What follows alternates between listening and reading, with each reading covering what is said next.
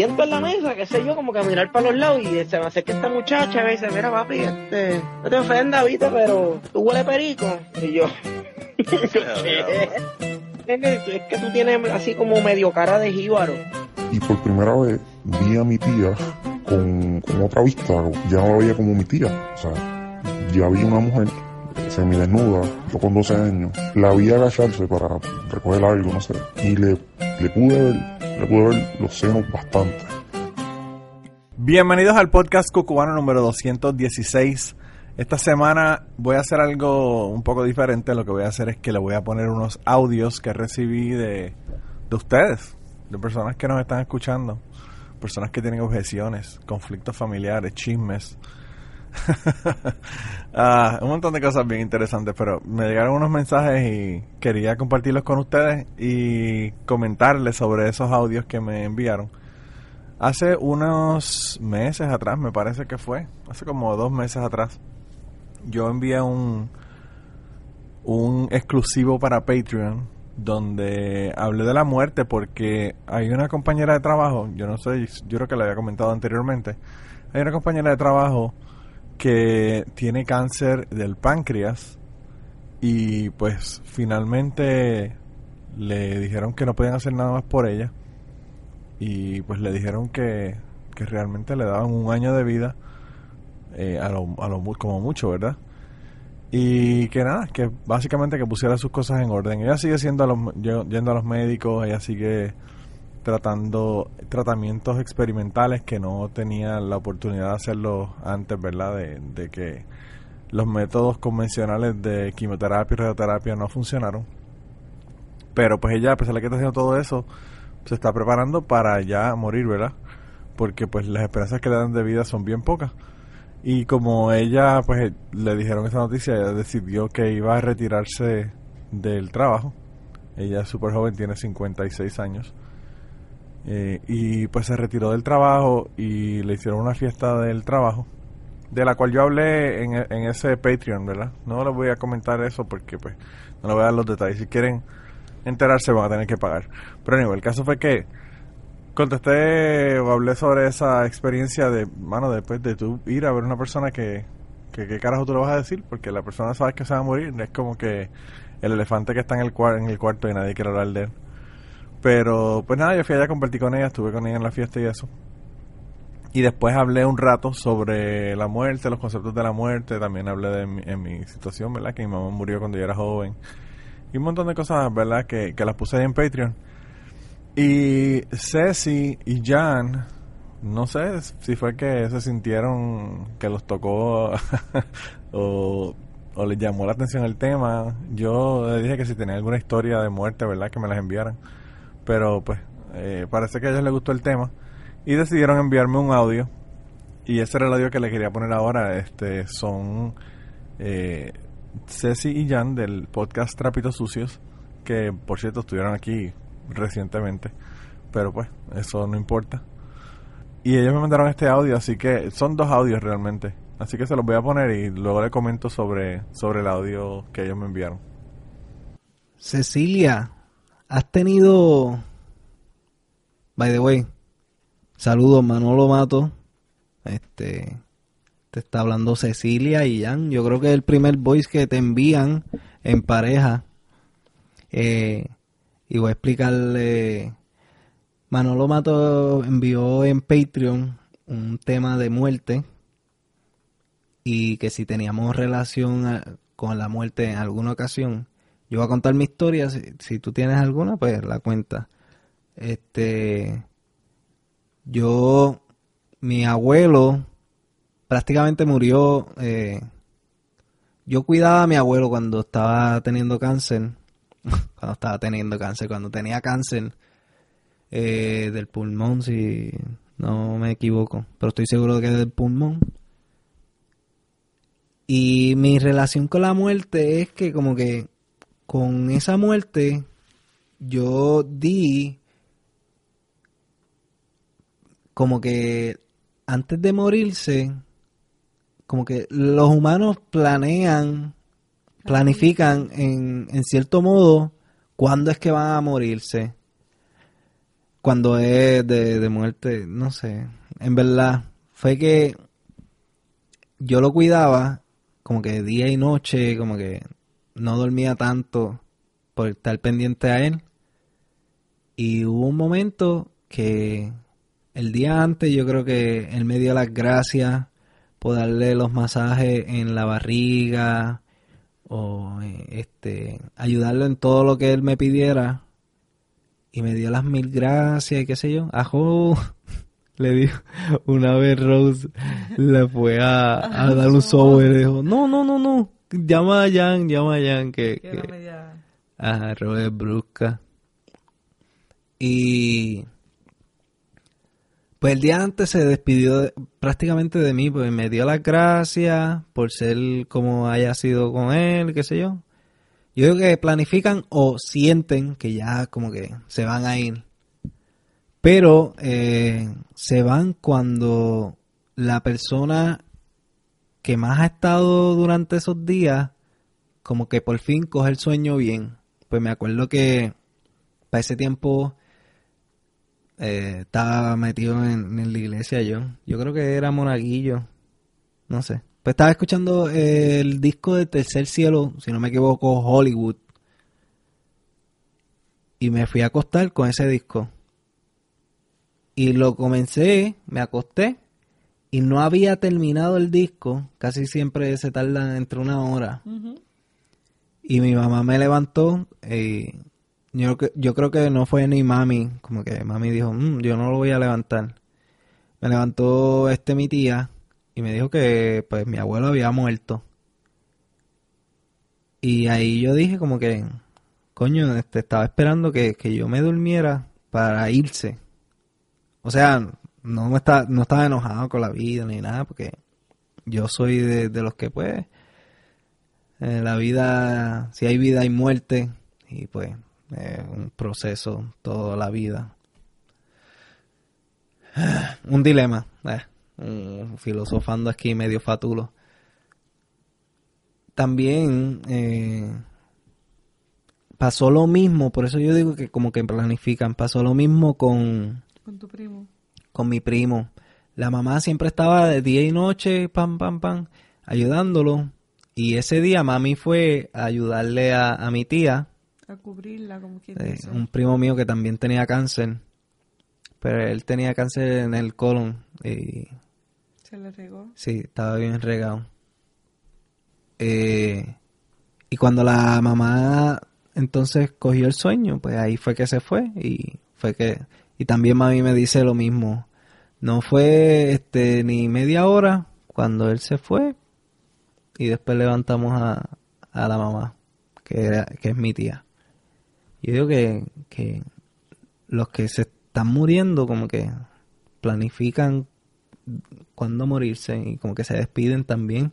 Mi abuelo vio a, a su papá o su abuelo. Y los llamaba. Ajá, como que nada. ¿Tú has tenido alguna relación con muerte? En realidad fue cuando mi abuelo murió, pero yo estaba, pero no estaba. Y no puedo decirte como que puedo pensar esto o lo otro. Simplemente fue que am, ese día uno de mis primos se había antojado de, un coco. Tú sabes que en Puerto Rico es bien normal que cuando, por lo menos yo que vivía en Salinas, cerca de la playa, bueno, no tan cerca, pero mi abuelo tenía palmas de coco a la parte de atrás. Y él siempre tenía estos escalones con dos por cuatro alrededor de toda la palma hasta arriba. Y él lo subía y lo bajaba cada rato como si eso fueran unas escaleras regulares. Y este día estábamos todos en la sala de casa de mi abuela. Pero habíamos pares de niños jugando y qué sé yo. Y este, uno de mis primos se antoja de bajar cocos y como mi abuela pues quería ir a bajarle cocos a mi primo y qué sé yo. Y a nosotros que estábamos toda la familia juntos y reunidos. Yo me recuerdo como hoy que yo tenía una, una, como una pijama de Barbie. Y la pijama era como bien suavecita. Yo no sé por qué tengo ese recuerdo.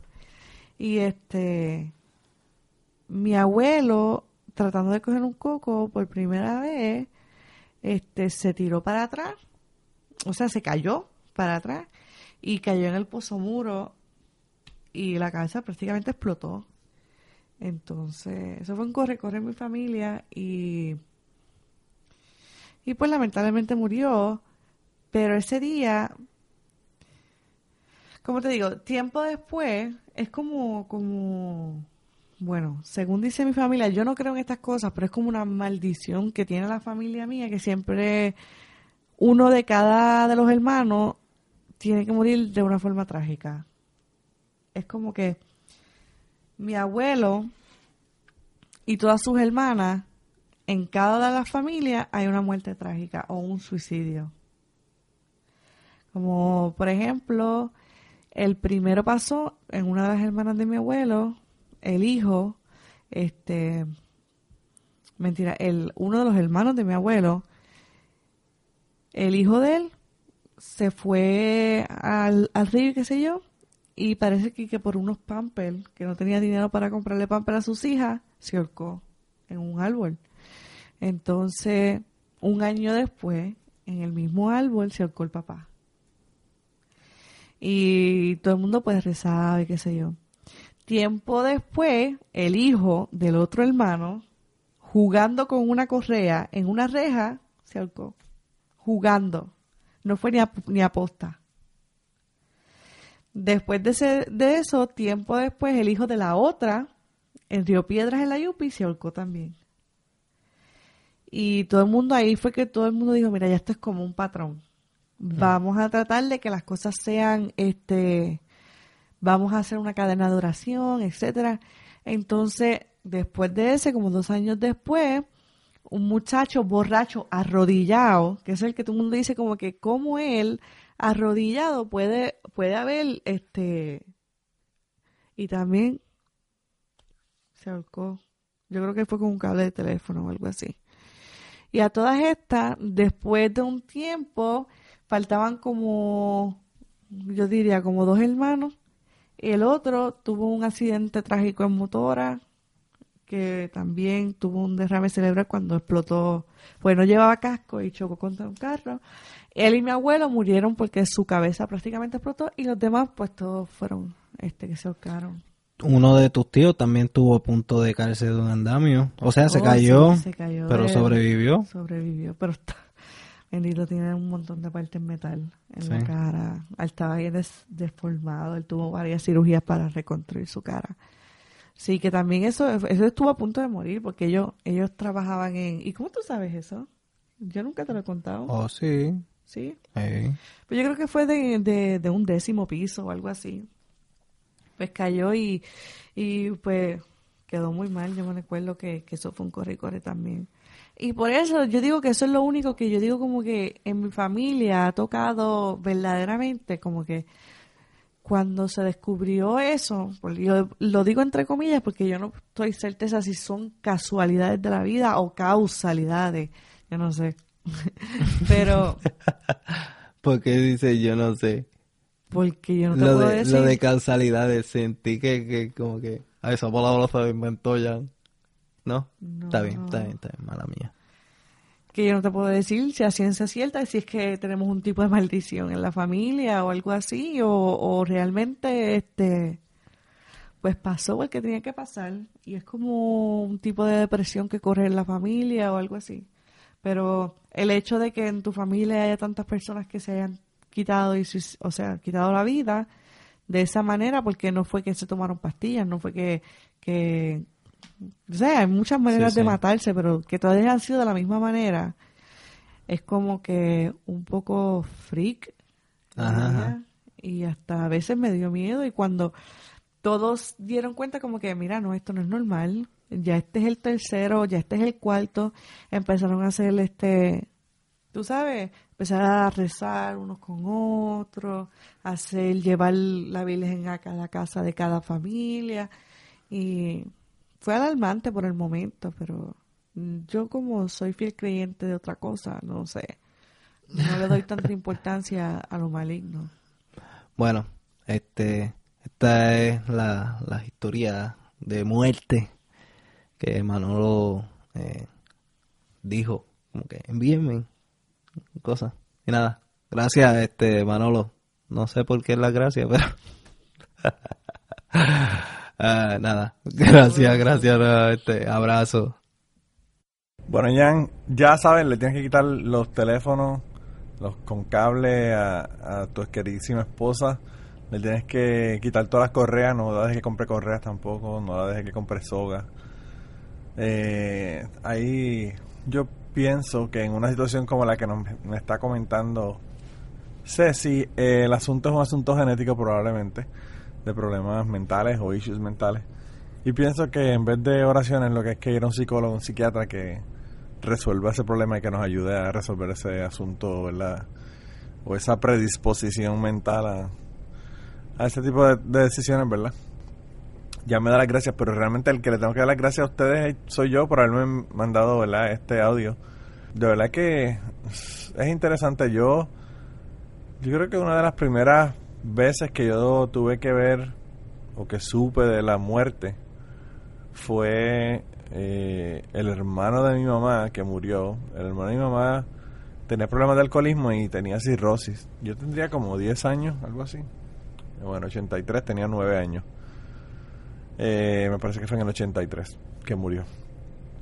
Y pues mi mamá mi mamá lo quería un montón, era su hermano mayor, ¿verdad? Y él pues tenía problemas de alcoholismo, tenía dos hijos y, su esposa. Y pues desarrolló cirrosis en el hígado por el alcoholismo. Y pues obviamente en un momento dado se puso malísimo por eso. Y, y pues lo llevaron al hospital y en el hospital estuvo unos días y murió. Pero yo recuerdo que cuando, cuando él murió, mi mamá, no sé por qué, ella estaba en el hospital, parece que con él yo estaba en mi casa. Y pues yo me acosté a dormir. Y en un momento de la noche, no sé a qué hora sería, pero ahora ya yo ya llevaba un rato durmiendo. Tiene que haber sido, qué sé yo, una, dos, tres de la mañana, una cosa así. Mi mamá vino a mi cuarto y me dijo que rezara un Padre Nuestro porque tío Pedro eh, había muerto. Y yo en ese momento recé, sí, el Padre Nuestro y una Ave María. Pero fue como que la primera experiencia que yo tuve cercana, ¿verdad?, a la muerte. Y pues obviamente las personas que escuchan este podcast saben que mi mamá murió cuando yo tenía 17 años, así que qué más cercana a esa experiencia con la muerte que pues la, muerte de tu mamá, ¿verdad? Hay mucha gente que tiene 50 años y todavía la mamá está viva. Pero como decía en el en el clip de Patreon, a mí me no sé, yo pienso que el hecho de que mi mamá murió tan tan rápido en mi vida, me hizo pensar que la muerte es algo que está presente en todo momento. Eh, mucha gente piensa que la muerte es algo que está lejano, que no le va a pasar a uno, que le pasa a los viejos y no a la gente joven. Y todas esas cosas, a mí, eh, yo dejé de pensarlas eh, cuando me murió, porque me murió, tendría 52 años cuando murió.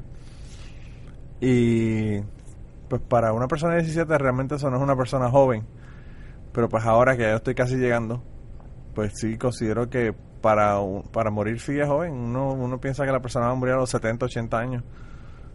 Y, y como que eso hace que uno cambie la perspectiva de la muerte. Hace que vea la muerte de uno diferente.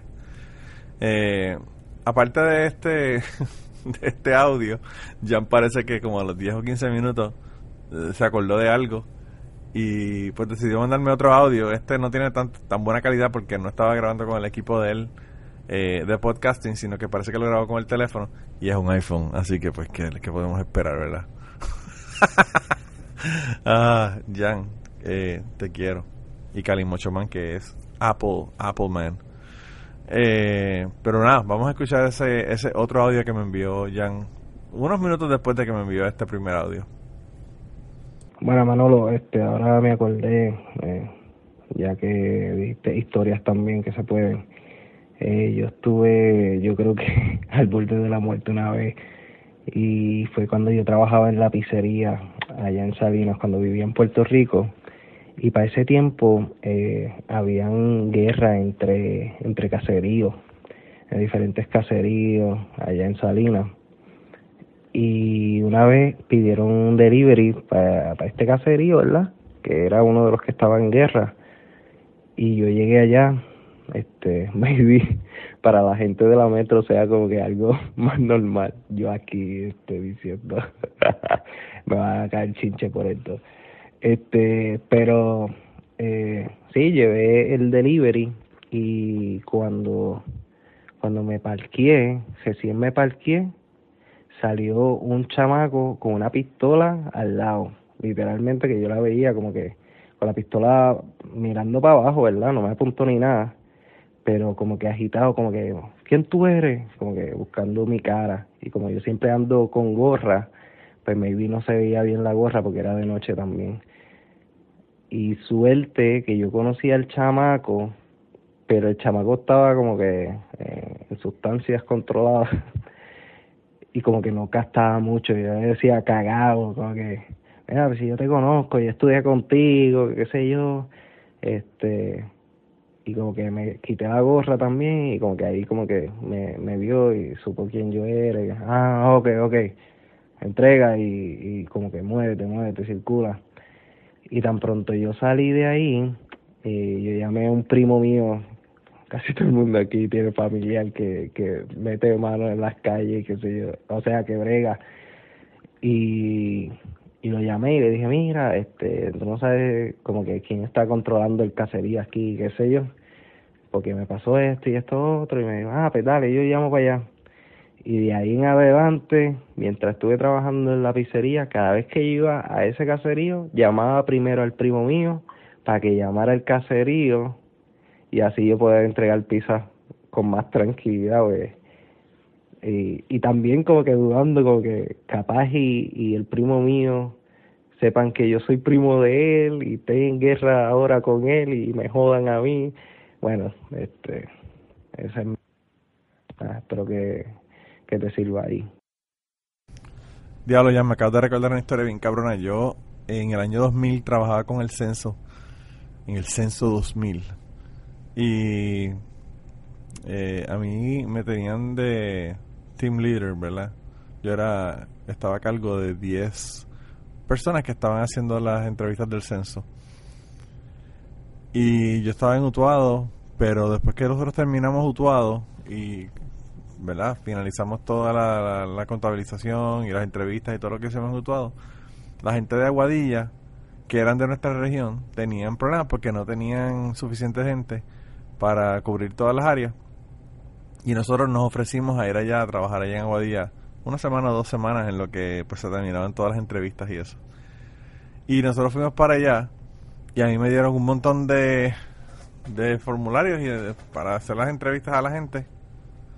Y yo fui a entregar estos, ¿verdad? estos cuestionarios a un caserío. Yo no sé ni el nombre del caserío, realmente esa es la desventaja de uno estar en un pueblo que uno no conoce, uno no sabe dónde son las áreas buenas, las áreas malas, dónde meterse, dónde no meterse. Pero pues, sin remedio, el censo se tiene que meter a todos lados. So, nos dieron esto y nos mandaron para este caserío, para que nosotros fuéramos allá a repartir los, censos. Y en un, un momento de ellos, bueno, era súper fácil, eran como edificios como de tres pisos, que tenían cuatro, cuatro o seis apartamentos por piso. Y era súper fácil porque tú ibas, cogías y le ponías el, el cuestionario del censo en la puerta, en la perilla de la puerta Ibas al segundo piso, ponías los uno en cada perilla, ponías uno en cada perilla en el tercer piso y terminaba. Pues yo lo hacía súper rápido. Y entonces yo iba corriendo, no corriendo, pero iba, iba a, un paso un poco acelerado. Más de, más de estar caminando, ¿verdad? Para ponerlos en uno de los edificios. Y cuando yo voy a entrar en el primer eh, escalón de la escalera, primero segundo escalón de la escalera, habían unos chamacos mayores, ellos tendrían, qué sé yo, yo tendría como más o menos la misma edad de ellos, quizás ellos tendrían 20 años, 22 años. Y habían dos o tres chamaquitos que eran nenes y tendrían como 9 años, 10 años, una cosa así, que estaban allí con ellos. Eran total como de dos, dos mayores y como tres o cuatro nenes chiquitos. Y estaban con una bolsa de Ziploc de un galón de las grandotas llena de marihuana. y estaban enrolando cigarrillos de marihuana. Y cuando yo fui a subir, eso fue eso fue el, para ir para el, del segundo para el tercer piso. Yo subí al primer piso, puse todos los cuestionarios cuando voy a subir para el segundo piso, que doy la vuelta para, para empezar a subir las escaleras, me encuentro de frente con estos chamacos. Y pues ustedes se podrán imaginar la cagada que se dieron ellos, pensando que, qué sé yo, que podía ser alguien que iba a hacer una redada, no sé, no sé lo que ellos pensaron. Pero el caso fue que si ellos se cagaron encima, yo me cagué dos veces encima. Y los chamacos me preguntaron que qué hacía allí. Yo les dije que yo era el censo, que no se preocuparan y que a mí no me importaba lo que estuvieran haciendo. Que siguieran haciendo lo que, lo que estaban haciendo, que a mí no me molestaba ni me preocupaba. Y nada, les pasé por el lado. Seguí subiendo, puse los cuestionarios y bajé de nuevo por, la, por las mismas escaleras. Eh, por el mismo medio de todos ellos, ¿verdad? Y me hice el loco y no, que no, ¿verdad? Que como que no, como si no hubiese visto nada. Pero el caso fue que ellos de verdad que se embarraron. Pero si ellos se cagaron encima, yo me cagué más que ellos. Está cabrón. Y ahí no, no, no estuve entre la vida y la muerte. Realmente la única vez que yo estaba entre la vida y la muerte que he pensado que no voy a salir de ella es eh, cuando estaba en la tienda de buceo que me fueron a asaltar y me pusieron una pistola en la cara. Pero esa historia ya yo la hice, así que las personas que llegaron recientemente al podcast van a tener que irse al episodio número uno y empezar a escuchar de nuevo. La próximo, el próximo audio fue un audio que me envió mi hermana menor. Un audio, yo no sé si ustedes escucharon el episodio de La verdadera historia de Manolo, que yo lo hice para mi cumpleaños en septiembre. Pues mi hermana menor me mandó el audio de ese episodio y yo eh, pues lo, lo incluí en el episodio de mi cumpleaños, ¿verdad? Me pareció interesante que alguien más contara mi historia, como lo veía desde afuera. Pero pues ahora ella eh, tiene unos, unos asuntos, unos issues, unos eh, puntos discordantes con algo que nosotros estábamos hablando en el episodio que hicimos Jan, Ceci y yo. Y pues ella me mandó un audio por WhatsApp que les voy a incluir ahora para que ustedes lo escuchen y escuchen qué fue lo que me dijo sobre el episodio ese. El episodio ese fue el episodio que yo hice de mediador entre Ceci y, y Jan, que se llama Los trapitos sucios se graban en casa. Así que vamos a escuchar qué fue lo que me dijo mi hermana. Manolito, van dos veces ya que estás hablando de que este de que tú no te fuiste para Estados Unidos porque tu primera esposa te llevó, sino que tú quisiste, bla bla bla. Yo no dije que yo, no, yo sé que tú te fuiste porque te dio la gana, no porque ella te llevó. Pero lo que te tomó, lo que te llevó a tomar la decisión en ese momento de irte fue ella. Fue, no fue que ella, este, te dijo, te puso un puñal, ni te secuestró, ni nada de eso. Tú te fuiste porque tú quisiste. Pero que tú no habías pensado en irte hasta ese momento, por lo menos no habías dicho nada de que te querías ir. Que tú te fuiste porque tú estabas peleando más que por el, por el salario, porque estabas trabajando en algo que no era lo que habías estudiado. Y ahora ganas un cojón, está bien, pero estás trabajando en algo para lo que no estudiaste. Que el canal bueno minimiza el, el, el hecho de que no trabajes en lo que tú estudias, sí, pero la misma, la misma mierda. Este, y estoy segura que aunque te hubieses querido ir este, para Estados Unidos, Kentucky no hubiera sido. Porque en Kentucky nadie se va para Kentucky a menos que tenga un, un propósito o algo que, hacer allí, y si no estaba, no ibas a estudiar eh, ciencias equinas, pues no ibas a ir para, para Kentucky. Este, entonces también eso de que eh, la familia te quiere más a la primera esposa que a la segunda. Yo lo dije claro, no es que yo quiera más a la primera que a la segunda, es que la primera, con la familia, tus problemas allá con ella son otros 20 pesos, pero con la familia fue mejor que la segunda. Y ahora, después de los nenes, tú sabes que la segunda administración es más friendly.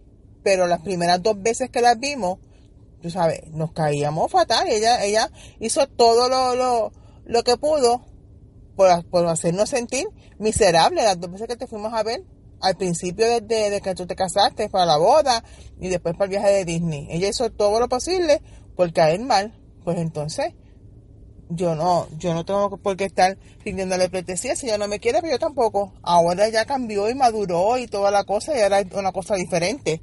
Pero al principio tuvo cabrón y tú lo sabes. Este, y en eso es lo que se refiere está la mamá de, de Jan, de lo del piojo pegado. porque no es que uno menosprecie a la pareja que tú tengas, a, tu, a, a, a la que tengas en el momento que sea. Lo que pasa es que tú mañana te divorcias de Ashley por lo que sea, y a pasar como con la primera administración, no sabemos nada más de ella. Quizás de esta sabemos más por los nenes, pero no tenemos que tener una relación con ella. Y tú mañana puedes matar a uno y tú vas a seguir siendo mi hermano, yo te voy a estar defendiendo y voy a estar contigo hasta, hasta, hasta los últimos, hasta que me muera. Y ella, pues no necesariamente, eso es lo de piojo pegado, no es un menosprecio, no es una cosa de que, ah, esa, como que esa mierda que está ahí, no. Es que mi amor por ti es incondicional. Mi amor por ella no lo es. Este, y entonces lo otro de, de la cuestión esta de que la familia tuya es Ashley, los nenes, y que eso es lo primero, lo más que importa, bla, bla, bla. Perfecto, eso tiene que ser así porque ateíto en la Biblia lo dice, dejarás a tu padre y a tu madre y qué sé yo qué. Todo eso, perfecto. Pero no es lo mismo la diáspora que los que estamos acá.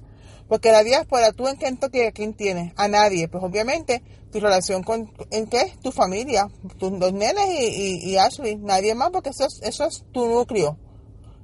Acá en Puerto Rico, que es una mierda, que es una cuestión cultural y que todo lo que tú quieras hacer, pues estuvieras acá en Puerto Rico sería muy diferente la cosa. Porque para empezar, el, el, ahora en, la, en, en Thanksgiving y todas esas cosas, hay que, ¿a dónde vamos a comer? ¿A casa de tu familia de la mía, de la otra? y, y todas esas pendejadas. Y si, por ejemplo, ahora mismo allá hay que llevarla al doctor, pues la habríamos Mirza y yo, porque no hay más remedio. Pero si tú estuvieras aquí, pues un día tendré que tocarte a ti llevarla. Y por eso, este, la familia extendida, como tú la llamas, eh, influye, implica e incide más en la relación aquí. No es porque sean más metidos ni son más nada. Es que allá ustedes no tienen a nadie. Ustedes son ustedes. O sea, la única familia que tú tienes es Ashley y los nenes, nada más. Igual Jan, igual Ceci. O sea, lo único que ellos tienen son eso. Si estuvieran acá, pues sería diferente. Si no les gusta la mierda latina de, de, estar ensanchichados y de asfixiarnos, pues para la próxima vida, acá alemanes. ya sé, voy a nacer alemán en la próxima vida. Eh, yo tengo unas cuantas cosas que hacer, eh, que decir sobre el, mensaje de mi hermana, ¿verdad? Pero mi hermana, eh, cuando me mandó este mensaje, me mandó otro audio diciéndome que, que lo pusiera, no me diera la gana, pero que se lo enviara a Jan y a Ceci. Y yo lo que hice fue que se lo envié a Jan y Ceci. Y les dije que si ellos querían comentar algo o decir algo, pues que me mandaran un audio. Y bueno, pues Jan se, se animó. Ceci yo no sé si para evitar situaciones difíciles o porque trabajó y estaba cansada o porque estaba cuidando a los nenes o no sé cuál fue la razón, no quiso, ¿verdad?, comentar sobre el asunto. Pero, pero Jan sí quiso comentar sobre el asunto, así que lo que voy a hacer es que le voy a poner el audio de Jan sobre el asunto y después le voy a comentar un par de cosas de lo que de lo que mi hermana me comentó aquí en el audio. Así que vamos a escuchar qué fue lo que nos dijo Jan de esto.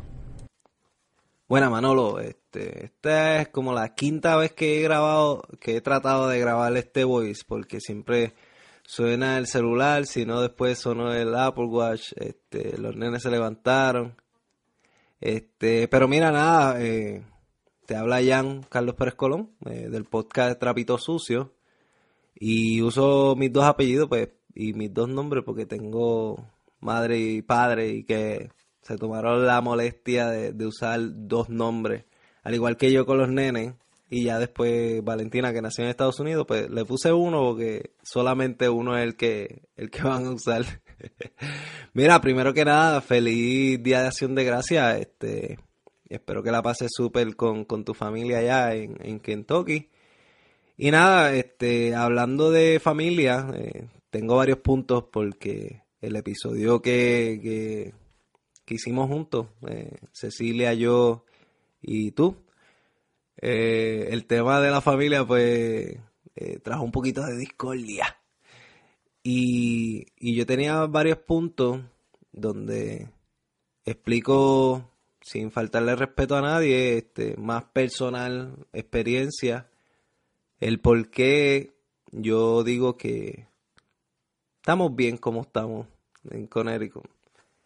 Este, aunque hay veces que la fiesta como hoy, a- acción de gracias, pues uno suele extrañar eh, estar rodeado de familia y cantando y comiendo en la mesa y hasta da un poquito de nostalgia. Pero yo revisito mis otras fiestas y bueno, no, no, no voy a decir que no disfrutaba porque disfrutaba. Anyway, vamos a cerrar eso. Sí, me, me hace falta eh, en las fiestas así como Navidades y eso, pues me, me da un poquito de nostalgia.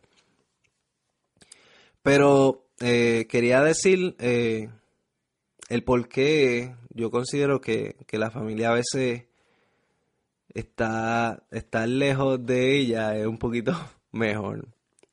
Por lo menos en nuestra experiencia, la familia hemos tenido problemas entre Cecilia y yo.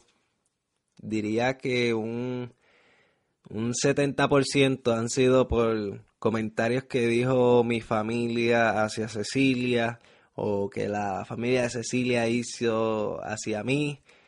Y, y eso eran problemas. Eso era cuando vivíamos en Puerto Rico. Que, que hay veces que dice, ah, eh, si Cecilia te deja, ¿para dónde vas a virar? ¿Para casa? Pues sí, este, porque ustedes son mi familia, al igual que los nenes, Cecilia. Este, no encuentro que, que no tiene relevancia que como que yo diga, pues mira, mi, mi importancia ahora mismo es Cecilia y los nenes. Y pues mami, papi, mi hermana, mis tías, pues son una familia eh, segundo plano o extendida, aunque se escuche mal. Pero así es, este, considero que uno se debe enfocar en llevar esta familia, que es Cecilia y los nenes, a donde más yo pueda llevarlo en bienestar y, y enfocarme, qué sé yo, nosotros que teníamos una casita en Puerto Rico, pero nos tuvimos que mudar para acá, pues quiero llevarlos a un mejor lugar, este, tener un, mejor trabajito, eh, tratar de, salir adelante enfocado en, en, en, en Cecilia y los nenes. Y hay muchas de las veces que pues uno, uno está tan enfocado que está con una vida ajetreada y pues no tiene tiempo para estar llamando todos los días a, sus familiares. Yo a veces es raro que, que, hable mucho con mami, pero siempre, aunque sea una vez al mes, aunque suene poco, eh, ella y yo hablamos y considero que no se deben sentir mal porque estoy acá ajetreado, este, trabajando y enfocado. Y hay veces que uno se lo explica a, por lo menos yo se lo explico a mami, mira, no es que yo no te quiera, que pues mm, siempre me lo dice como que, ah, ya ustedes no me quieren, que qué sé yo. Y no es eso.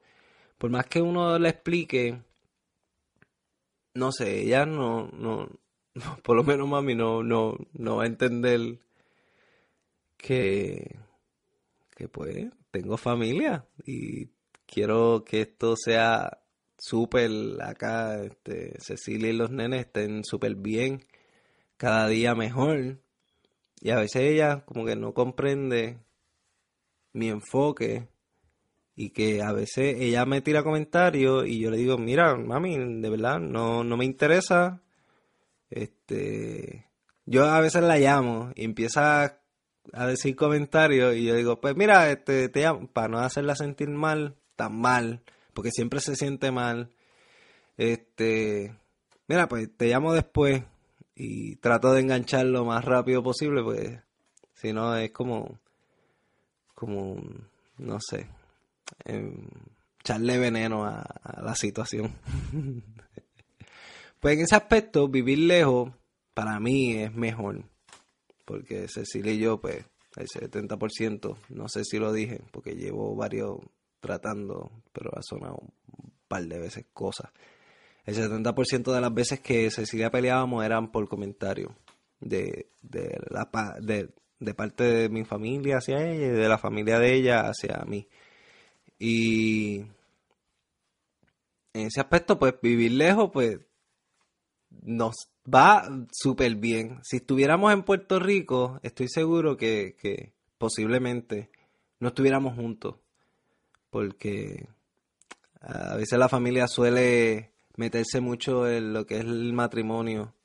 Ellos no quieren que que la, que la gente exterior se meta en la de ellos, pero en la de sus hijos, como que tratan de, de, meter la cuchara. Hay veces que no se dan cuenta, o maybe no es la intención, pero siempre meten la cuchara y, y afecta un montón a, a, lo que es el, el, el, matrimonio, las relaciones.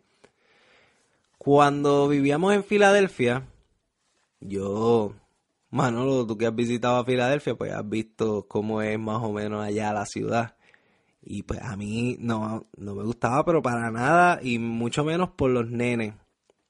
Cuando decidimos mudarnos, mi mamá pensó que nosotros nos habíamos, nos habíamos mudado a Connecticut, eh, queda de Filadelfia a Connecticut, para el que no sepa, queda como a 5, 4 horas de, de distancia en carro. Y ella dijo como que, ah, se van porque, porque ella recién había llegado a, New Jersey, que quedaba como a 20 minutos de, casa, de Filadelfia. Y ella eh, empezó a decir que, pues, eh, nos fuimos por, porque ella había llegado y para estar lejos de ella. Y no, este, en verdad es por, por darle un upgrade a esto de, de mejor, un, mejor sitio para los nenes. Pues yo crié mis nenes en Filadelfia que no los podía sacar afuera a correr, no los podía llevar a un playground porque eso estaba todo rodeado de, de, droga y mucha mafia y, en verdad no me gustaba para nada. Acá en Connecticut pues es como más solitario, más campo eh, y es más tranquilo, súper, súper más tranquilo y no tengo problemas con, salir con los nenes afuera qué sé. Pues me fui por eso, pues, y ella, que aunque uno le explique, mira, este, no, no, no va a entender que es por, por el bienestar de, de mi familia, o sea, Cecilia y los nenes. Eh, a ver, ¿qué más? No, eh, prácticamente aquí hice un resumen de, de los tres puntos. Era eh, como que las peleas que eran de, familiares, familiares exteriores. el vivir lejos cerca y que pues siempre pensarán que no los queremos, pero en verdad los queremos y pero pues hay veces que, que dicen, pero si estás allá y, y independientemente el decir que es un moco o un piojo pegado, considero que es una falta de respeto porque, pues, decidí estar con ella, decidí tener tres hijos con ella, por algo fue. Y decir que un piojo pegado es como de, eh, y sí, si me dejo de Cecilia, pues aquí vivir solo en Estados Unidos, no sé, eh, un poquito jodón, pues miraría a, a buscar refugio, no sé refugio si decirlo así o qué sé yo, pues me iría a Puerto Rico porque comprendo que, que me iría mejor. Eh, y pues, pues volvería donde mami, un tiempito en lo que he hecho para adelante, qué sé yo. Y no considero que es como que estoy, ah, ahora como no tienes pareja, pues viene donde mí. Pues, pues, claro, porque estaba enfocado en mi familia para tratar de, de que esto no pasara. De que mi matrimonio no sirviera y tuviera que venir para aquí. Pues si no estoy enfocado en eso, pues posiblemente pase que yo me deje de Cecilia y vuelva donde ti. Pues eso es lo que no quiero. Yo quiero seguir con mi familia para, para no ser una molestia que... Y no es eso, este, nada, no sé, no sé cómo explicarlo. Pero el hecho es que si, si me dejo de Cecilia, pues obligado, ustedes son mi familia, segundo plano. pues si el primer plano no sirve, pues me voy al segundo plano. Considero que no se deben de estar sintiendo mal por, por esa estupidez. Eh, y siempre aquí, cuando, cuando mi familia me necesite, yo voy a estar aquí para ellos. Eso no hay duda. Y yo no me siento mal si, si no me felicitaron, si no me llamaron, si nada, porque entiendo que están ocupados en sus vidas y tratando de echar para adelante a su familia. No, no hay ningún problema con eso. Y si se dejan, pues mira, aquí estoy, aquí estoy. No hay, no hay problema. Pero nada. Diablo, Jan, ahí estabas bien hasta el final, ahí la cagaste al final. ah, eh, pero bueno, anyway, no, no te voy a criticar lo que le comentaste porque te agradezco muchísimo que me hayas mandado, mandado un audio. Y, de verdad que, no sé, probablemente si te caigan chinches con este último audio, no con el primero, como dijiste. Eh, y, y yo creo que eso lo que demuestra es que en tu relación la persona más inteligente es eh, Ceci, que no, no mandó ningún audio, pero bueno. Eh, sobre lo que mi hermana me dijo, hay un montón de cosas que iba a decir. Lo primero es que eh, sí estoy trabajando en lo que estudié, porque lo que yo hago aquí es análisis y control ambiental en la planta donde trabajo.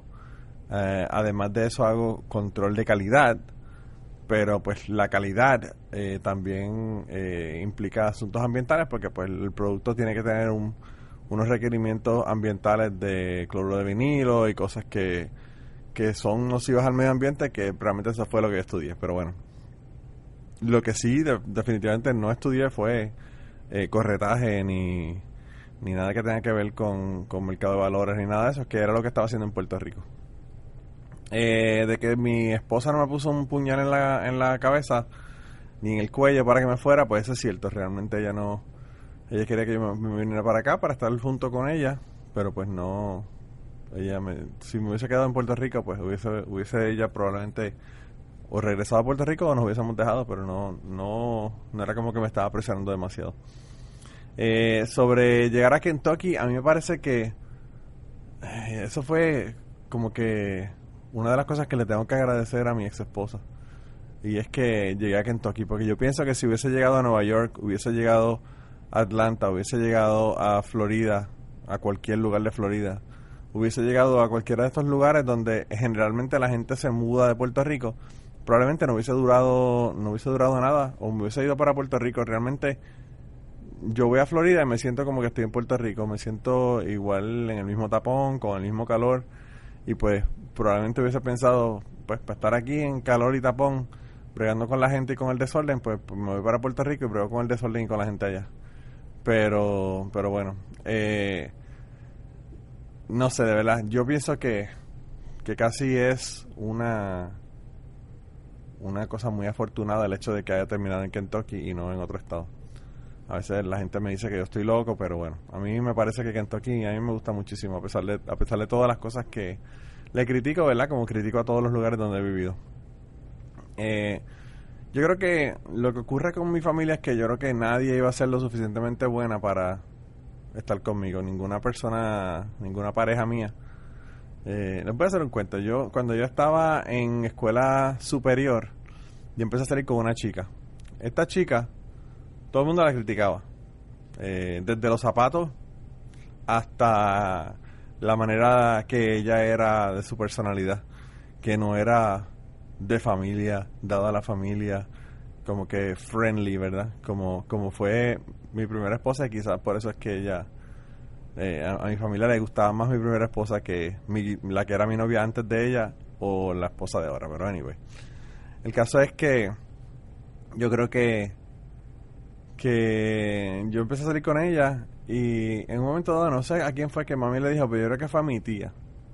Eh, mi tía, una de las tías que ha estado aquí en el podcast, con las que grabé cuando fui a Puerto Rico. Eh, mi, mi tía estaba con mi mamá y mi mamá le dijo, vente para que tú veas quién es la, la muchacha con la que Manolo está saliendo, para que tú veas qué porquería.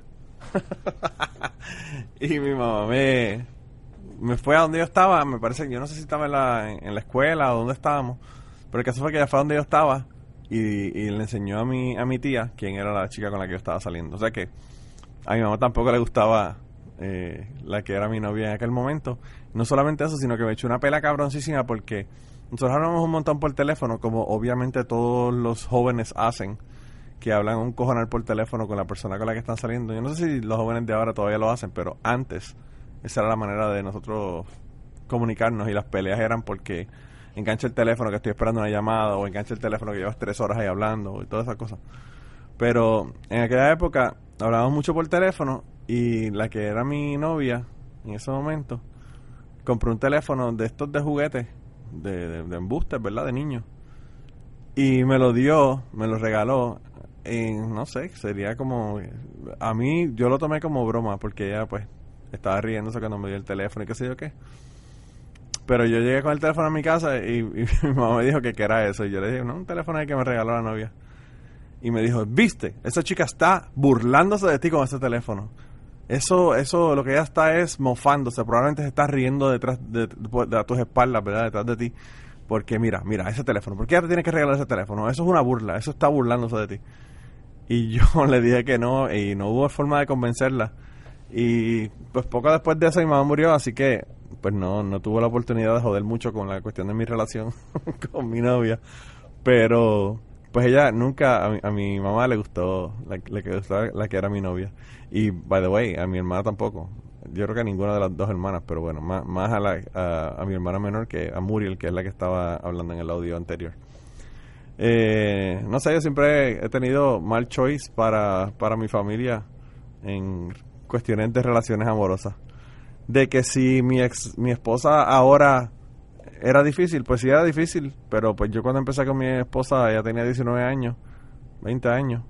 Así que pues obviamente sí va a ser difícil como toda la gente que no tiene madurez, ¿verdad? Y después madura y crece. Eh, pero pues yo yo le acepto que sí que fue difícil al principio, pero también eh, yo creo que mi, mi esposa nunca tuvo problemas con mi papá, por ejemplo. Mi papá siempre fue como que cool con ella. Nunca tuvo problemas. Y no sé, como que se llevaban mejor. Yo pienso que pues es, es parte de también de la actitud de, de, uno hacia la persona cuando los conoce, ¿verdad? La no sé, yo mi esposa, por ejemplo, tenía la desventaja de que no hablaba español. Por lo tanto, obviamente una persona que habla español y que conozca la cultura y que se críe en la cultura va a caer mejor que una persona que no habla español. Sobre todo si la persona está todo el mundo hablando español y esa persona está aislada sin que nadie le hable y sintiéndose como que como una cucaracha en un baile de gallinas porque pues nadie habla nadie habla con esa persona, todo el mundo está hablando en, otro idioma. Pero bueno, anyway, el caso es que yo eh, sí tengo que, que, comentar sobre la cuestión de lo del piojo pegado porque a mí me parece ella dice que no es una cuestión de, de insultar o de menospreciar ni nada de eso. Pero vamos, vamos a hacer un estudio de la frase. Un piojo pegado. Un piojo es un parásito. Por lo tanto, ¿qué implicación tiene el que a una persona le digan piojo? Pues obviamente que está ahí chupando sangre sin buscar su propio alimento, sino que está ahí parasitando de otra persona. Y entonces yo no entiendo cómo una persona puede decir un pijo pegado y no pensar que es algo totalmente despectivo que se le puede decir a una persona. Eh, porque pues obviamente eh, es una cuestión de menospreciarlo. Es una persona, es como tú decirle, mira, ah, esa pendeja ahí es una, una pioja pegada, tú eres el que estás trabajando y ella está viviendo de ti, o tú estás trabajando y ella, y ella lo que está haciendo es este eh, son sacándote una gold digger o una no sé cómo es que se dice en, en, el, en el idioma reggaetonero, déjame ver si me acuerdo cómo es el asunto. Una chapeadora. ¿Chapeadora? ¿Eso es una palabra? Bueno, no sé. Cheque, que me confirmen lo, los reggaetoneros que escuchan el podcast si eso es una, una frase que se puede aplicar. Eh, sobre la diáspora, yo pienso que sí, que obviamente no tenemos a nadie acá, por lo tanto la familia de nosotros es la familia de nosotros, pero yo pienso que si estuviéramos en Puerto Rico también sería igual. Eh, mi familia sería mi familia obviamente quizás iríamos a visitar más a la familia de nosotros, pero, y, los veríamos en las fiestas y todas las actividades. Pero no sé, mi, mi familia es- súper close, ¿verdad? Y yo creo que eh, unos más que otros, ¿verdad? Mi hermana menor, Muriel, siempre ha sido súper close con la familia. Mi hermana mayor va, va a Utuado, qué sé yo, una vez al mes. Ahora está yendo más, obviamente, porque mis tías están enfermas y toda la cosa y hay que ir a visitarlas más a menudo. Pero antes a veces pasaban dos meses, tres meses y ella no iba, así que yo creo que no es una cuestión de estar lejos o estar cerca, porque uno puede estar en la isla y no ir a ver a la familia, así que eso no, no importa, eso no tiene nada que ver. Y obviamente si estuviera en Puerto Rico y la familia, alguien, el que sea, eh, hubiese que llevarlo al médico, al doctor, al hospital, obviamente lo llevaríamos todo y esa no es la objeción, la objeción no es a llevar a la familia al hospital ni nada, sino la objeción es cuando empiezan a, a decir, ah, pero está cabrón porque esa esposa tuya, el que tiene mala leche o que mira la actitud que tiene o que esto, que lo otro. Esas son las cosas que como que molesta, le molestan a uno. Que no estoy diciendo que sea el caso en mi caso, pero que son las cosas que quizás le molestan a la gente. Así que nada, esas son las cosas que yo quería decir. Realmente se me acabó el tiempo, se me acabó la hora entre historias y otras cosas. Lo que sí quería terminar con dos historias más, más uplifting. Para que, no sé si son uplifting, pero dos historias diferentes que me acordé mientras estaba escuchando la grabación de Jan eh, sobre el censo. Cuando yo estuve eh, trabajando con el censo en, Utuado, eh, yo estaba de, de líder de- del grupo, ¿verdad? Y había una señora que estaba haciendo los cuestionarios y qué sé yo qué, y que llegaba con los cuestionarios llenos, ¿verdad? Y la señora, pues, llenó un vecindario completo, ¿verdad? De cuestionarios y los trajo. Y vino una, una muchacha que era eh, también líder a donde mí y me dijo, mira, es que tengo un problema. Y yo le digo, ¿qué pasó? Y ella me dice, no, que tengo una señora, mira, esta señora aquí, por ejemplo, me trajo este cuestionario que llenó y esta es la calle donde yo vivo. o sea que ella no se parece, me imagino que no sabía que la líder de su, de su grupo era vivía en, en el lugar donde a ella la mandaron a hacer las entrevistas. Y me dijo, mira, en esta, en esta casa eh, vive un matrimonio solo y ella lo puso aquí como que tienen tres hijos. Y en esta otra casa, este matrimonio tiene un nene y ella lo puso ahí como que tiene dos nenas. Y los cuestionarios estaban totalmente incorrectos, tenían un montón de información que era incorrecta, que era obvio que ella, en vez de ir a las casas y preguntar y hacer las entrevistas, lo que estaba era que se sentaba en su casa y se hacía una película en su casa de esa familia y llenaba la información de esa familia en, en los cuestionarios. Y yo le dije, mano, o sea, esto no pare más, esto lo que hay que hacer es llamar a los supervisores de nosotros y decirle que esta mujer está llenando cuestionarios a lo loco. Y no solamente que está llenando cuestionarios a lo loco, sino que esto es una ofensa, un delito federal, porque está falsificando documentos del censo, que es una, una agencia federal. Y obviamente te puede meter hasta la cárcel. Y ella me dijo, ay, está cabrón, que sí, que sé yo, que yo dije, bueno, pero, hay que hacerlo, no, no tenemos remedio, ¿verdad? Ya, lo sabemos y si no lo decimos, somos cómplices. Y nada, ella ella eh, fue a donde su superior y le comentó sobre el asunto y pues se enteraron la gente de la región y la llamaron. Yo no sé si, yo de verdad que no sé si la señora terminó en la cárcel o qué carajo pasó con la señora porque después de eso fue que fuimos a Guadilla y se acabaron la, se acabó el trabajo básicamente y, dejamos de trabajar eh, con el censo y no sé si ese caso se quedó corriendo, qué pasó, pero pues la señora hizo eso. Otro caso también que tuvimos que de verdad que hay gente que tiene cojones bien cabrón. Eh, fue un señor que era, no sé, tan bruto o tan inteligente y tan bruto que trabajaba con el municipio de, del pueblo de Utuado y él iba, ponchaba a las 8 de la mañana que entraba a su trabajo, se iba a trabajar con el censo, llenaba un montón de cuestionarios, regresaba, ponchaba a las 4 de la tarde que salió y se iba para su casa. Y el tipo era tan descarado que en vez de ponerle unas horas donde no estuviera trabajando, qué sé yo, a las 8 de la noche, 7 de la noche, 6 de la tarde, una cosa así, pues le ponía las horas, que un martes a las 10 de la mañana le hizo entrevista a qué sé yo quién, o, o a las 2 de la tarde o a la 1 cuando se supone que está en el trabajo. Y así nos enteramos que el tipo estaba trabajando dos trabajos a la misma vez y robándole los chavos al, al municipio de al municipio de Utuado eh, mientras estaba llenando eh, cuestionarios del censo y pues llamamos también a la alcaldía y le comentamos y le dijimos para que supieran que el tipo estaba estafando estafando la alcaldía y no sé si lo votaron o qué carajo hicieron con el tipo, pero pues también también hubo otro problema. De verdad que, bueno, la gente hay que joderse. Eso, el trabajo del censo que eh, en ese momento dado era un trabajo muy buen muy bien pagado y encima de ser muy bien pagado, pues era un trabajo que era súper cómodo. Pues la gente aún así haciendo trampas y falsificando documentos y haciendo cabronadas. De verdad que está, está cabrón.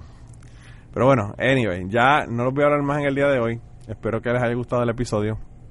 Mi hermana, yo sabía que me iba a mandar un mensaje medio caliente cuando me dijo Manolito al principio. Ya, eso es un indicador de que, de que lo que viene después no es muy, no es muy amigable. Eh, pero nada, espero que les haya gustado. Eh, gracias a Jan por, básicamente a Jan y a Ceci por ayudarme a hacer el episodio junto con mi hermana aquí. Eh, la semana que viene, de verdad que no sé qué voy a hacer, pero tengo varias cosas que estoy, tengo pensadas que quiero hacer y no sé si haga una de ellas. Así que no le voy a dar ningún preview ni, ni nada sobre la semana que viene. Voy a tener que esperar la semana que viene o, al, o la semana antes en Patreon, ¿verdad? Para ver qué es lo que, lo que les voy a poner la semana que viene. Pero nada, nos vemos entonces gente pronto. De verdad, cuídense un montón. Espero que hayan disfrutado eh, la, el Thanksgiving, ¿verdad? El día del pavo, el día de acción de gracias, eh, el día de Thanksgiving, como dicen los gringos. Y espero que de ahora para abajo esto sea pata abajo, eh, disfrutando bien cabrón las navidades, eh, con la familia extendida. Y cuando tengan peleas con la familia extendida, pues me las mandan, me mandan, me mandan las historias y yo las pongo aquí. Así que nada, nos vemos entonces, gente, se cuidan un montón, un abrazo y nada, nos vemos la semana que viene. Y antes de terminar esta semana queremos darle las gracias a las personas que nos han ayudado con el podcast. Raúl Arnaiz nos hizo el logo y a Raúl eh, sus trabajos los consiguen en homedecomic.com. Así que dense la vuelta por allá y chequen los trabajos de, Raúl que están brutales. Y la canción del podcast la canta Maida Belén con Rafaelina en la guitarra y Kike Domenech en el 4. Y eh, queríamos dar las gracias también a ellos por haber permitido que nosotros usáramos la canción para el podcast. Si te gusta el podcast y quieres apoyarnos en el podcast, puedes ir a la página de Patreon de nosotros, que es patreon.com slash cucubano, y ahí puedes hacer aportaciones para el podcast y además de las personas que aporten eh, ahí para el podcast, le vamos a tener material adicional que no va a estar incluido en el podcast dentro de la página de Patreon. Así que dense la vuelta por allá y chequenlo. Gracias por habernos apoyado, gracias por recomendar el podcast, gracias por contarles a su abuela, a su tía, a su mamá y a sus amistades. Gracias por darnos follow en Twitter, porque tenemos muchas personas que nos escriben todas las semanas y queremos darle las gracias a ustedes también, porque sin ustedes realmente, pues para qué vamos a grabar el podcast. Y nada, con eso los dejamos, se cuidan un montón y nos vemos prontito.